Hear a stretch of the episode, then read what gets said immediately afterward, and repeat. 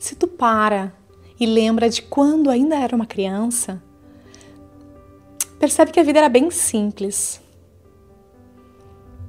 Ah, tua mãe te ensinou a dizer obrigado, então, aí tu disse obrigado. O teu pai ou tua avó te disseram para escovar os dentes, então tu foi lá e escovou os dentes. O teu professor disse que tu tinha que pedir permissão para ir ao banheiro, então tu pedia permissão cada vez que queria ir ao banheiro. A vida era uma programação. Faça X e seja recompensado com Y. O X sempre foi muito claro, enquanto a recompensa em Y era algo que poderia sempre contar e esperar. A maior parte da vida passou por esse caminho. Os professores atribuíam tarefas específicas e você sabia que completar elas, de certa forma, te renderia recompensas específicas. Teus amigos disseram o que era legal e o que era caretice ou babaquice. E você seguiu esse acordo. O teu marido disse que se tu fizesse jantar, ele leva, lavaria a louça. E assim vai.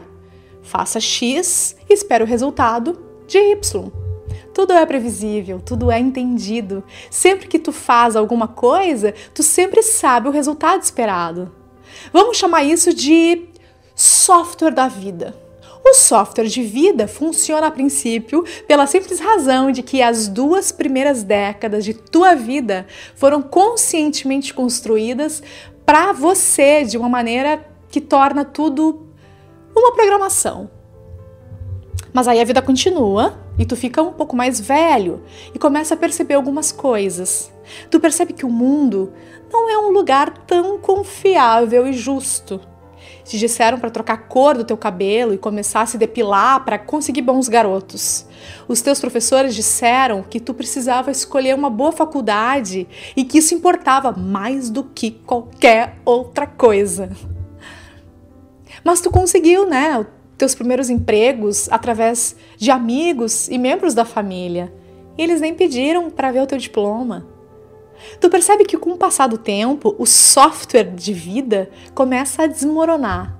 E não só desmorona, mas começa a criar problemas que não são esperados ao longo do caminho. Quando tu só pode fazer as coisas quando conhece o resultado, tu se limita a somente ser capaz de fazer o que os outros querem que tu faça. Tu percebe que está permitindo que forças externas determinem a tua identidade, em que tu trabalha, o que tu busca, com que tu se importa, e não com as tuas próprias convicções. tu enxerga relacionamentos, seja com, com amigos, colegas de trabalho, ou mesmo, mesmo com teu parceiro, em termos de que você obtém do relacionamento em vez de uma apreciação incondicional e saudável. Os teus relacionamentos, eles são inerentemente condicionais. Tu entra neles com certas expectativas e fica desapontado ou irritado quando essas expectativas elas não acontecem. Minha opinião é que a maioria dos problemas de vida que as pessoas têm é resultado de estarem mentalmente presos no seu software de vida. Eles se casaram esperando sua recompensa em Y, em vez disso conseguiram um C.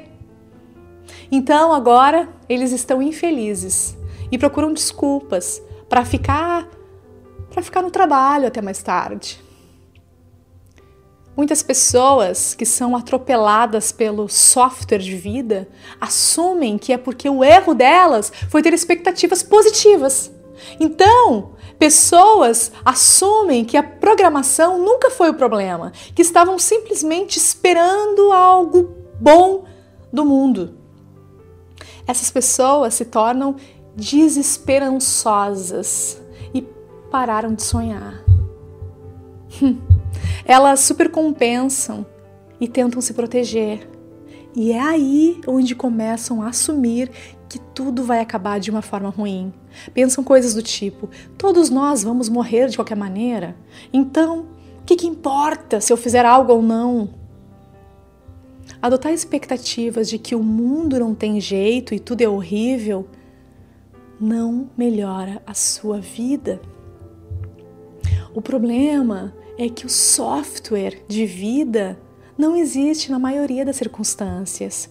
Embora tenha sido uma ferramenta útil para te ensinar quando tu era uma criança, agora é melhor você ser um adulto e abandonar essa programação. Isso, na minha opinião, é possivelmente a habilidade mais importante que se pode desenvolver na própria vida. Viver sem expectativas. Parece simples, né? E até meio bobo, sem sentido. Só que quando tu passa por essa barreira e decide aplicar, tu percebe que resolve muitos desses conflitos e problemas que as pessoas sentem dentro de si. Na área do trabalho, fará tu seguir uma carreira por curiosidade e paixão, em vez de buscar recompensas externas. Na área dos relacionamentos, Permite que tu aprecie incondicionalmente a presença e a graça da outra pessoa e vai eliminar a toxicidade da manipulação. Na área da criatividade, permite explorar novas ideias livremente, sem medo de fracassar ou de passar vergonha.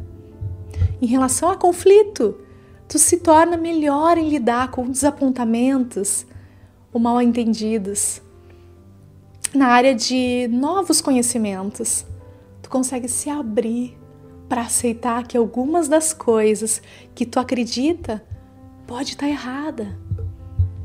Em relação em relação à ansiedade, tu vai estar tá livre para se concentrar no propósito da ação, em vez de ficar obcecado com o sucesso ou fracasso do seu resultado e indiscutivelmente a definição de liderança te dá a capacidade de tomar decisões mesmo diante da incerteza, algo que vai inspirar os outros a te seguirem. Claro que no começo vai ser aterrorizante.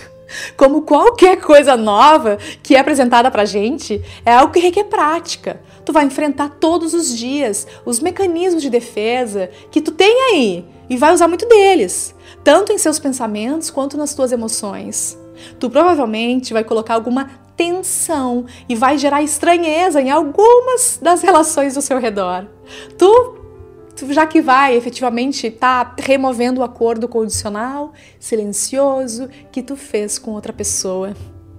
Mas à medida que tu evolui e não criar expectativas, além de todos os benefícios que eu já falei, tu vai perceber algo mais sutil e poderoso: a liberdade.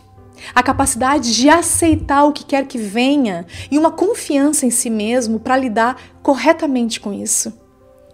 Nossas expectativas, na verdade, são algemas e elas estão nas nossas mentes. E apenas deixando de lado a noção que tudo deve ser um meio para outra coisa e a gente tratar tudo e todos como um fim em si mesmos, que realmente nos libertaremos para viver vidas produtivas, leves, divertidas e autênticas, sendo realmente quem somos.